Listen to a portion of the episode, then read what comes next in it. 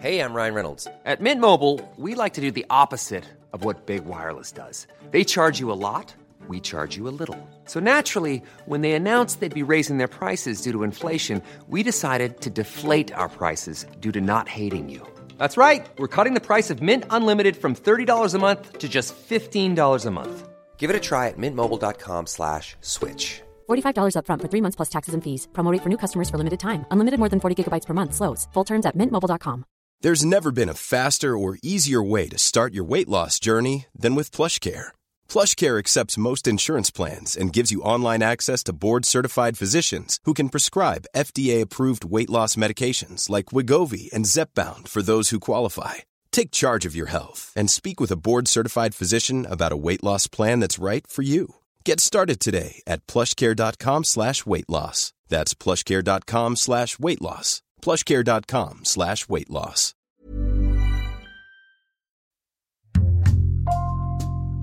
Bonjour, c'est Jules Lavie pour Code Source, le podcast d'actualité du Parisien.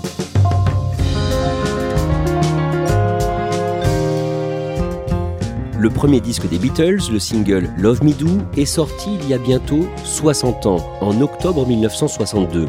À cette occasion, Code Source retrace le destin de John Lennon, le fondateur du groupe, auteur de l'hymne pacifiste Imagine, tué par balle en 1980 à New York à l'âge de 40 ans. Cet épisode de Code Source est raconté par notre invité, Ersin Lebovic, journaliste à France Info, qui a signé cette année un livre sur le sujet, Mythologie, une contre-histoire des Beatles.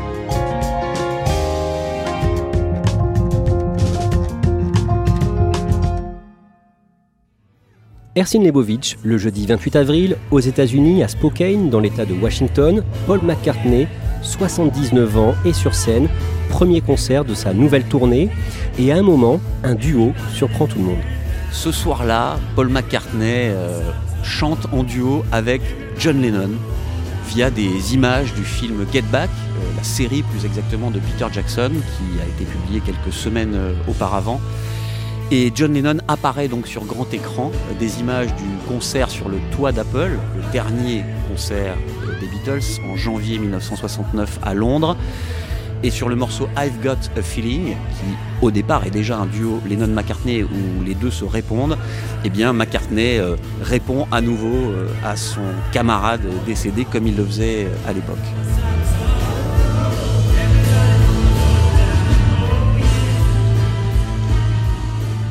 Ersin Lebovic, depuis des décennies, Paul McCartney fait tout pour faire fructifier commercialement le catalogue des Beatles, mais il semble toujours un peu jaloux de John Lennon. Cela s'est vu par exemple en 2002 quand il a sorti un nouvel album. À ce moment-là, Paul McCartney sort d'une grande tournée mondiale et il euh, sort un album de cette tournée. Euh, le premier s'appelle Back in the USA, le deuxième s'appelle Back in the World. Et on découvre que plusieurs chansons euh, des Beatles sont créditées non pas Lennon-McCartney, qui est vraiment la signature historique des Beatles, mais McCartney-Lennon. Mmh. Et on comprend bien là qu'il y a, sinon une jalousie, du moins une volonté d'affirmation euh, de Paul McCartney, qui depuis très longtemps considère en fait que John Lennon euh, prend un peu plus la lumière euh, que lui, notamment au niveau des crédits des chansons, dont certaines écrites par euh, Paul McCartney en solo, hein, et Lennon le reconnaissait volontiers, et McCartney a toujours considéré que sur ces chansons-là, de façon exceptionnelle, il pouvait avoir droit au crédit McCartney-Lennon. Il affirme même que John Lennon était d'accord avec ça et que ça avait été dit dans une réunion au tout début de leur carrière, mais évidemment, il n'y a plus de témoins de cette réunion. Ersin Lebovic, vous allez nous résumer aujourd'hui l'histoire de John Lennon. Évidemment, nous ne serons pas complets, c'est impossible. John Lennon est né le 9 octobre 1940 en Angleterre, dans le port de Liverpool. Qu'est-ce qu'on sait de son enfance? John Lennon a eu une enfance extrêmement difficile. Il a été, pour résumer, abandonné par ses deux parents. Euh, son père était dans la marine marchande, donc euh, il était tout le temps euh, parti pendant des mois et des mois. Sa mère, Julia, était une jeune femme qui aimait beaucoup danser, qui aimait beaucoup s'amuser, et sous la pression de sa famille, elle a dû confier son enfant à sa propre sœur, Mimi Smith, la tante de John Lennon, qui l'a finalement élevé. Quand il a 16 ans, en juillet 1957, John Lennon, qui joue déjà de la guitare et qui a un groupe, rencontre Paul McCartney. Comment se passe cette rencontre? Ils se sont déjà croisés dans le quartier parce qu'ils habitent euh, dans le, même endroit de Liverpool. Euh, John Lennon est connu comme le loup blanc, c'est le délinquant juvénile local, la hantise de tous les parents du quartier, y compris euh, du père de Paul McCartney qui dit à son fils si tu fréquentes ce Lennon, tu vas avoir de gros soucis et tu finiras sans doute en prison. Mais McCartney, lui, tout ce qu'il voit, c'est que John Lennon a un groupe de rock et il veut lui aussi en faire sa vie. Euh, il va donc à un concert que donnent les Quarrymen et il va euh, rencontrer John Lennon en coulisses, lui jouer un morceau pour montrer ce qu'il sait faire. John Lennon est épaté par ce que fait Paul McCartney, il se rend compte qu'il est meilleur que lui, lui propose de rentrer dans le groupe et Paul McCartney dira oui quelques jours plus tard.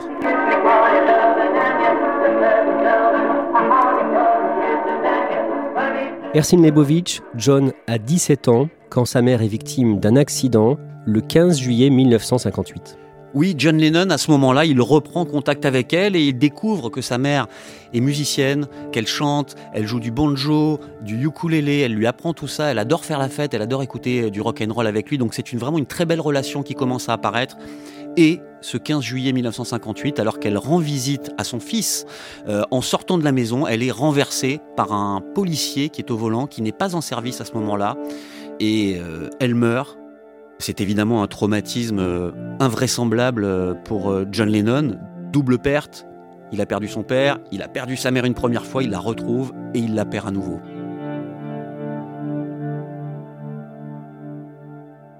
À partir de 1960, les Quarrymen qui ont intégré George Harrison changent de nom, ils deviennent les Beatles. À l'été 1962, le batteur Pete Best, qui n'était pas au niveau, est remercié. Il est remplacé par Ringo Starr. Pendant cette période, entre 1960 et 1963, les Beatles font cinq séjours en Allemagne, dans le port de Hambourg, qui est relié à la mer du Nord par le fleuve Elbe. Les Beatles à ce moment-là jouent dans un club qui est un ancien club de striptease reconverti au rock and roll. Ils jouent toute la nuit et la journée, eh ben, ils traînent dans Hambourg. Ils vont notamment euh, voir des prostituées avec des yeux grands comme des soucoupes. Et puis euh, ils fréquentent tout un tas de gens euh, avec qui ils s'amusent beaucoup dans cette ville et en même temps ils s'épuisent, ils consomment beaucoup d'alcool, beaucoup de drogue et ils font leur apprentissage du rock and roll finalement. À ce moment-là, justement, les membres du groupe et John Lennon, encore plus que les autres, prennent des substances pour tenir le rythme, ces heures de concert chaque nuit. Ils prennent euh, des pilules qui ont un effet stimulant parce qu'ils les prennent évidemment avec beaucoup d'alcool. Et euh, c'est le personnel euh, du club où ils jouent à ce moment-là qui leur fournit aussi ces fameuses petites pilules. John Lennon en abusait visiblement beaucoup plus que ses camarades. À cette période, John Lennon fait tout pour provoquer le public sur scène. Il fait quoi sur scène? Il fait beaucoup de choses. Hein. Euh, il y a, paraît-il, euh, des photos de lui arrivant sur scène avec une lunette de toilette euh, autour du cou, parfois en slip. Il provoque le public allemand en faisant des saluts nazis, en traitant euh, les gens qui sont en face de lui de nazis, séquelles évidemment de la Seconde Guerre mondiale. Ce sont des enfants de la guerre, euh, les Beatles, et surtout ils sont totalement euh, épuisés par les heures de travail, rendus à moitié hystériques par les drogues qu'ils prennent et l'alcool qu'ils consomment. Et quand ils sont dans leur ville, Liverpool, ils jouent dans un petit club, le Cavern Club. Ça ressemble à quoi quand ils sont à Liverpool dans ce club? C'est une cave on y descend par une toute petite échelle euh, assez dangereuse et en dessous, euh, on arrive dans trois voûtes. C'est extrêmement humide, c'est totalement décrépit. Il y a par terre euh, des mégots écrasés et de la cendre qui vole dans toute la pièce au fur et à mesure que les gens dansent et sautent. Et les Beatles débarquent dans ce club et mettent le feu, comme on dit, au fil des semaines. des files d'attente de plus en plus grandes sont visibles tout autour du pâté de maison. Et à ce moment-là, donc, ils font des allers-retours avec Hambourg régulièrement. Et quand ils sont à Hambourg, vous racontez dans votre livre, Ersin Lebovitch, à quel point ils vivent les uns sur les autres. Oui, ils vivent dans des conditions euh, absolument déplorables. Leur premier séjour notamment, ils sont hébergés à l'arrière d'un cinéma qui est un ancien cinéma porno dans une petite pièce en béton. Il n'y a pas de fenêtre, il n'y a pas de couverture, ils dorment sur des, planches, euh, voire euh, des petits lits en béton. Et évidemment, bah, ils partagent tout. Ils ramènent euh, des filles, par exemple, euh, à cet endroit, et, ils sont tous là. Et c'est comme ça que, par exemple, euh, George Harrison va perdre sa virginité à Hambourg avec une jeune prostituée hein, qu'il a rencontrée dans le club où il joue, en présence des trois autres Beatles qui ont la gentillesse de faire semblant de dormir jusqu'à la fin, au moment suprême où là, ils se lèvent et ils applaudissent le petit George Harrison. À ce moment-là, les Beatles ont un manager, un certain Brian Epstein. Il est homosexuel, ce qui signifie qu'il doit vivre sa vie privée de façon cachée, puisque l'homosexualité est interdite et pénalisée à cette période en Grande-Bretagne.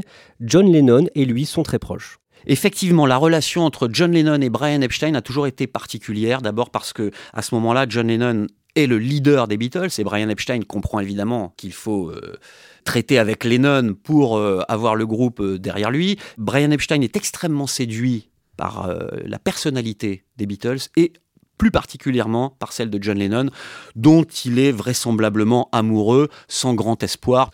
John Lennon, qui est hétérosexuel, sait aussi qu'il a besoin de Brian Epstein et donc il utilise cette relation pour faire avancer son groupe. Un jour, en 1963, pendant une fête organisée par les Beatles pour les 21 ans de Paul McCartney à Liverpool, le DJ fait une allusion à un séjour en Espagne que viennent de passer ensemble John Lennon et Brian Epstein. Et John Lennon entre dans une fureur noire, euh, ne supporte pas euh, l'idée qu'on imagine qu'il ait une relation homosexuelle avec son manager. Lennon, en plus, est un très mauvais buveur. Et dès qu'il boit, euh, chacun le sait, euh, au bout d'un verre, il commence à être sarcastique, au bout de deux verres, il commence à être méchant, au bout de trois verres, il peut être extrêmement violent. C'est ce qui se passe ce soir-là. Il saute à la gorge de ce fameux DJ, Bob Wooler. Il le frappe euh, les bras, les jambes, tout part en même temps, et il est à un moment donné sur le point d'attraper une pelle, puisque ça se passe dans un jardin en extérieur, pour lui donner un coup quand il s'arrête. Il réalise ce qui s'est passé il reprend ses esprits. Euh, l'affaire sera réglée ensuite par Brian Epstein auprès de Bob Wooler pour éviter les poursuites. Toujours en 1963, le 22 mars, sort le premier album des Beatles, Please Please Me. L'album de Love Me Do, par exemple, c'est un carton et c'est le début de ce qui va devenir la Beatlemania. Ersin Nebovich, dans les mois et les années qui suivent, John Lennon et les autres Beatles ne se privent pas de coucher avec les groupies. Ces jeunes femmes sont demandeuses, euh, les Beatles aussi extrêmement euh, flattés de cette popularité et ravis de cette euh, nouvelle vie de star et de cette nouvelle vie sexuelle qui s'ouvre à eux.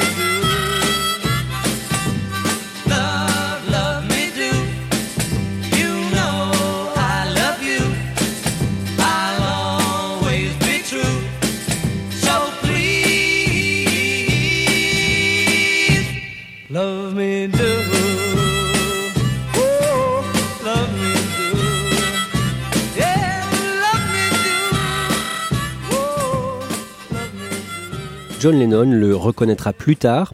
À cette période, il lui arrive d'être violent avec ses compagnes. Oui, il dira Je me battais avec les hommes et je tapais les femmes. Lennon a évidemment euh, énormément de violence en lui, et dès qu'il boit un verre ou deux, c'est encore pire, donc les altercations euh, ne manquent pas. En effet, bien qu'au moment des Beatles, elles sont étouffées et rien ne sort euh, dans les journaux ni ailleurs. John Lennon est marié depuis 1962 euh, avec sa première épouse Cynthia. Il a un fils avec elle, Julian. Mais John va être un père absent avec lui. Totalement absent.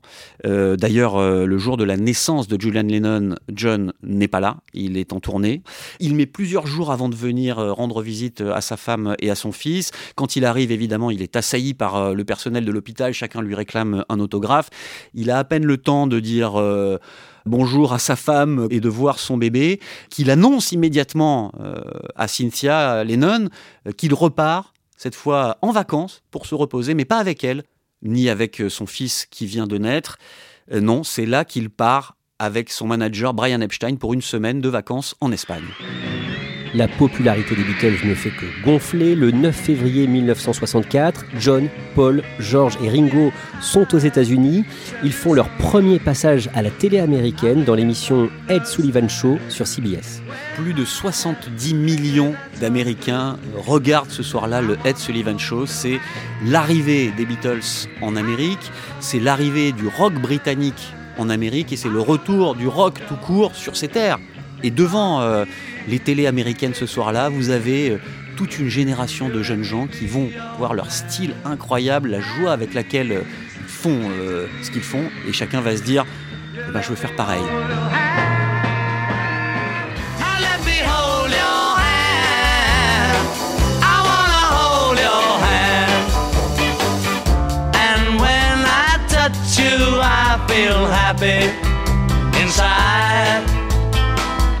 It's such a feeling that my love I can hide, I can hide, I can hide. Yeah, you got that something.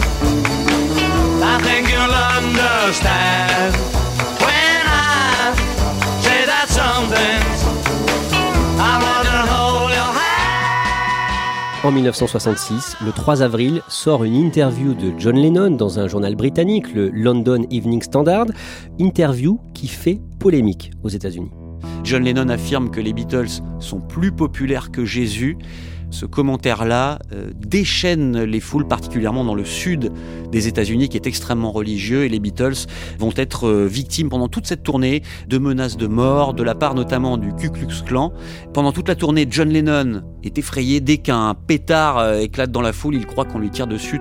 Et dans le même temps, des fans en colère qui se sont tournés maintenant contre John Lennon vont jusqu'à brûler les disques des Beatles dans des autodafés géants dans le sud des États-Unis.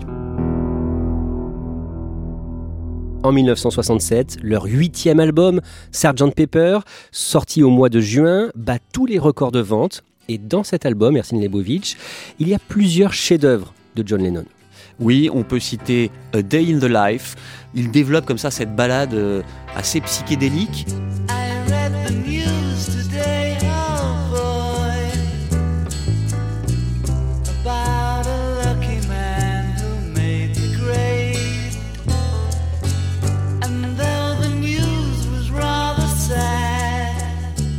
Parmi les chefs-d'œuvre lénoniens, il y a aussi évidemment Lucy in the Sky with Diamonds.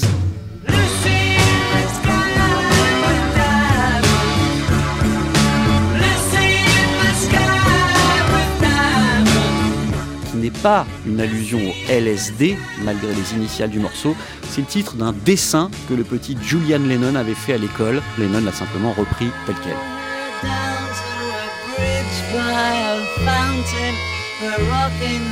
People eat marshmallow pies. Toujours pendant l'été 1967, John Lennon et les autres membres du groupe apprennent la mort de leur manager, Brian Epstein. Il avait 32 ans, mort d'une overdose. Jusqu'à présent, Brian Epstein a géré tous les aspects extra-musicaux de la carrière des Beatles et eux lui ont fait confiance à 100%. Quand il meurt, toute la charge de l'administration, l'argent des Beatles, les concerts, etc., tout leur retombe directement dessus et ils sont absolument incapables de gérer cette situation. Ils le savent. Le commentaire de John Lennon est éloquent. Il dit On est foutu. À partir de 1968, le grand amour de John Lennon, la chanteuse et artiste japonaise Yoko Ono prend de plus en plus de place dans la vie du groupe.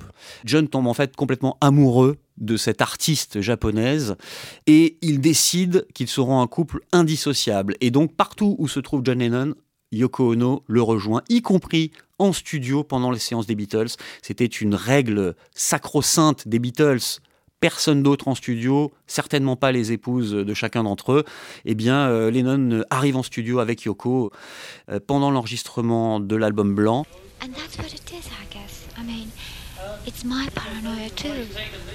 But um, that that's something that's frightening me. That's something that we have to face together, see what it is, and and like go through it together. Yoko est omniprésente, les Beatles ont du mal à se parler, ils ne composent plus vraiment ensemble, ils n'enregistrent parfois plus tout à fait ensemble, chacun dans des studios différents, et puis ensuite ils viennent compléter euh, les morceaux des uns des autres, mais on n'est plus du tout dans la, fraternité, euh, le cercle fermé euh, qui existait jusqu'à présent. En 1969, les Beatles décident d'organiser un concert sur le toit de leur entreprise, leur propre label Apple à Londres, concert organisé le jeudi 30 janvier 1969. Quand les Beatles arrivent sur le toit de l'immeuble Apple, euh, au 3 Savile Row à Londres, personne ne sait évidemment qu'un concert va avoir lieu. Il y a en bas euh, des passants, euh, des gens qui sont euh, en train de circuler dans la rue et qui d'un coup entendent euh, des notes de musique, euh, lèvent la tête et voient effectivement quatre Beatles perchés sur le toit d'un immeuble et qui commencent euh, à jouer leurs morceaux. Et la foule euh, grandit, la foule s'agglutine euh, jusqu'à ce que la police euh, soit appelée par euh, des riverains qui se plaignent euh, du bruit, des embouteillages, et les policiers viennent sur place. Évidemment, ils n'interrompent pas le concert des Beatles. Personne n'interrompt les Beatles. On leur demande simplement de, de ne pas faire trop long. Et quand ils ont fini, eh ben, ils remballent leurs instruments et ils redescendent euh, dans leur immeuble. Back to where you once.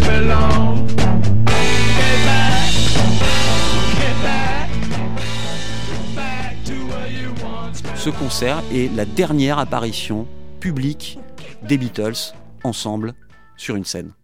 La même année, le 20 septembre 1969, John Lennon et Paul McCartney ont une réunion de travail, une discussion qui va s'avérer tendue. Oui, John Lennon a l'intention à ce moment-là de quitter les Beatles. Il considère que sa relation avec Yoko Ono est plus importante que sa carrière et que la vie du groupe est terminée. Il l'annonce aux autres qui ne s'y attendent pas du tout. McCartney dira on, est tombé des nues. McCartney, lui, propose à ce moment-là que les Beatles relancent leur carrière en refaisant une série de concerts, pourquoi pas dans des petits clubs, retrouver leur cohésion, leur unité. Lennon lui dit rien de tout ça.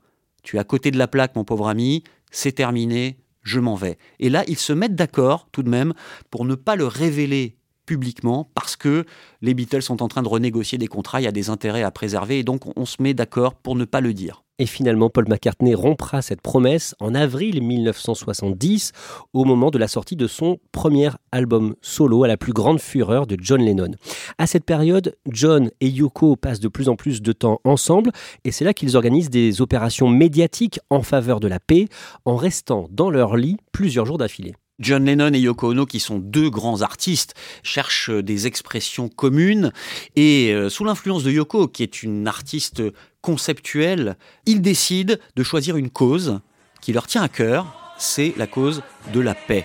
Give Peace a Chance, chanson que John Lennon enregistre précisément pendant l'un de ces fameux bed-in, c'est-à-dire qu'ils sont tous les deux dans un lit, euh, tout vêtus de blanc, et ils convoquent la presse pour parler de la paix, en disant, bah, évidemment, tout le monde va penser euh, qu'on va euh, faire l'amour ou faire des cochonneries devant eux. Pas du tout, on parle de la paix, ils viennent quand même, et c'est très bien. So, I mean, if you believe violence uh, will solve the problem, that's up to you. I don't, you know. It might have a few instances, okay? But nobody's ever tried the peace thing. Ersin Lebovitch, malgré tout, John Lennon n'épargne pas Yoko Ono. Le 7 novembre 1972, pendant une soirée à New York, il la trompe ostensiblement. D'un mot d'abord, où sommes-nous? Nous sommes dans la maison d'un activiste politique américain qui s'appelle Jerry Rubin, que John et Yoko fréquentent beaucoup à ce moment-là. John Lennon est dans une phase politique assez intense. À ce moment-là, il milite auprès de la gauche américaine. Et ce soir-là, le 7 novembre 1972, c'est la réélection de Richard Nixon. Cette réélection euh, met John Lennon en furie. En plus des problèmes euh, de couple qu'il peut avoir euh, avec Yoko à ce moment-là, il boit, il prend de la drogue et à un moment donné, eh ben, il, il attrape une convive euh, qui passe par là, il l'entraîne euh, dans une pièce à côté. et, euh, ils ont euh, tous les deux une relation sexuelle qu'on entend à travers le mur. Les invités euh, extrêmement gênés mettent de la musique, un album de Bob Dylan, mais ça suffit pas, on les entend quand même. Et à ce moment-là, Yoko Ono se dit qu'il y a vraiment quelque chose qui ne va pas dans leur relation, qu'il faut que ça change. John Lennon et Yoko Ono se séparent en 1973 et cette séparation dure un an et demi. il se sépare, elle lui dit part, il lui dit euh, d'accord, je m'en vais à Los Angeles, mais elle ne veut pas qu'il parte tout seul et donc elle le confie au bon soin d'une de leurs assistantes qui s'appelle May Peng et John Lennon va vivre avec elle en Californie où là il repart à la dérive euh, comme à la belle époque de ses 18 ans à Hambourg, c'est-à-dire qu'il boit, euh, il se drogue, il prend énormément de cocaïne, il traîne avec euh, des gens comme Harry Nilsson, des gens comme Keith Moon, le batteur des Who, des musiciens très très très fêtards et il produit aussi plusieurs albums pendant cette période. Finalement, il retrouve Yoko Ono en 1975. Il la rejoint dans leur immeuble, le Dakota Building de New York. À ce moment-là, Ersin Nebovitch, il essaie de plus se consacrer à sa famille. Il tire un trait sur les amis, le rock'n'roll, les enregistrements. Ils veulent un enfant, ils ont beaucoup de mal à en avoir un. Ils vont voir des médecins qui leur prescrivent euh, des traitements euh, naturels, macrobiotiques, des régimes, etc. Et ils le font euh, jusqu'à la naissance de Sean Lennon. Et là, John Lennon dira Je me consacre à ma famille, je raccroche ma guitare, je fais du pain à la maison. Et pendant ce temps, Yoko gère les affaires. John Lennon a donné un surnom un peu particulier à Yoko Ono. Il l'appelle Mother, mère, maman.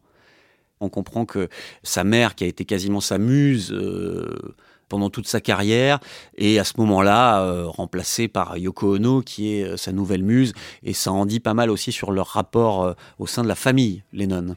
Le lundi 8 décembre 1980, John Lennon et Yoko Ono sont à New York dans leur immeuble Dakota Building proche de Central Park. Un fan attend John Lennon au pied de l'immeuble. Un certain Mark Chapman, qui est-il? Mark Chapman, l'un des nombreux fans qui attendent en permanence euh, John Lennon au pied du Dakota Building chaque jour, est un fan des Beatles devenu fanatique, mais dans le mauvais sens du terme. Au moment des déclarations de John Lennon sur Jésus et les Beatles, lui qui idolâtrait littéralement Lennon, commence à considérer à ce moment-là que John Lennon en réalité est un hypocrite. Et comme il souffre lui-même de problèmes euh, psychologiques, sa réflexion va avancer vers euh, une folie qui est l'idée de tuer John Lennon. Et cet après-midi-là, au pied du Dakota, Mark Chapman ne sait plus s'il doit adorer ou tuer John Lennon. Il a dans sa poche un pistolet pour commettre son crime, mais sous son bras, le dernier album de John Lennon, Double Fantasy, à lui faire dédicacer. Il est environ 17h quand Mark Chapman aperçoit John Lennon. Il l'aborde et il sort non pas son pistolet, mais son album, son disque, et John Lennon dédicace cet album à Mark Chapman. Instant immortalisé par un jeune photographe qui se trouve là lui aussi euh, parmi les fans et qui euh, immortalise John Lennon signant l'album de Mark Chapman. Environ 6 heures plus tard, à 22h50, une voiture redépose John Lennon et Yoko Ono qui rentrent d'un studio d'enregistrement au pied de l'immeuble Dakota. Mark Chapman n'a pas bougé depuis le début de la journée, puisqu'il est là en réalité depuis euh, la matinée. Et euh, pendant tout ce temps, il entend des voix. Il est schizophrène, il entend des voix qui lui disent Fais-le, tue Lennon, ne le fais pas. Et quand il entend arriver euh, la limousine des Lennon, il va se poster à l'intérieur du couloir d'entrée de l'immeuble euh, du Dakota, avant la loge euh, du concierge, et il attend là, dans le noir, la main sur son pistolet. Il voit d'abord Yoko Ono entrer dans le vestibule, il la laisse passer, puis c'est John Lennon qui arrive, qui passe devant lui, et à ce moment-là, il sort de la pénombre et crie Mr. Lennon. John Lennon se retourne et Mark Chapman lui tire dessus à quatre reprises. John Lennon s'effondre. Yoko Ono revient en hurlant. Les secours sont appelés immédiatement. John Lennon meurt dans l'ambulance qui l'emmène à l'hôpital. Et Mark Chapman, lui, ne bouge pas. Il va s'asseoir dans un coin. Il sort un livre de sa poche. Et il attend au pied du Dakota jusqu'à ce que la police vienne l'arrêter. L'annonce de la mort de John Lennon à 40 ans est une déflagration pour les fans à travers le monde. He was shot late this evening in front of his apartment building in New York City. Apparently, he was killed almost immediately. I of of the scene.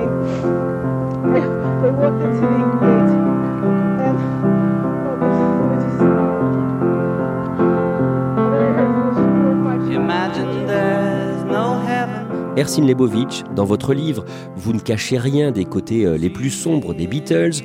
Vous racontez par exemple qu'ils se sont souvent disputés pour des questions d'argent, qu'ils ont fait beaucoup d'évasion fiscale. Pourquoi avoir choisi de raconter tout ça, la face sombre des Beatles? Les Beatles sont des grands hommes euh, dans l'histoire de la pop, mais bien au-delà aussi. hein. Ils sont dans plusieurs euh, panthéons. Mais leur aventure est d'abord une aventure humaine, et même si elle a été euh, réécrite au fil des années, si elle a été euh, lissée, polissée, on efface euh, des aspects qui sont un peu gênants ou pas très reluisants, eh bien, euh, euh, je considère que cette histoire est plus intéressante que la légende. Et contrairement à la citation qui dit euh, lorsque la légende devient un fait, imprimer la légende, eh bien, moi, je pense que les faits sont beaucoup plus romanesques, beaucoup plus intéressants, beaucoup plus fous que n'importe quelle construction mythologique, et que c'est cette aventure humaine qui fait la beauté et la grandeur des Beatles.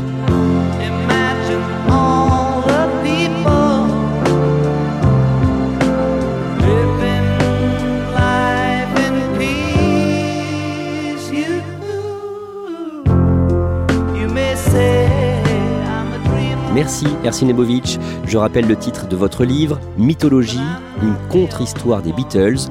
L'éditeur s'appelle Hors Collection. Cet épisode de Code Source a été produit par Lola Sotti, Ambre Rosala, Raphaël Pueyo et Thibault Lambert. Réalisation Julien Moncouquiole. Code Source est le podcast quotidien d'actualité du Parisien. N'oubliez pas de vous abonner pour ne rater aucun épisode.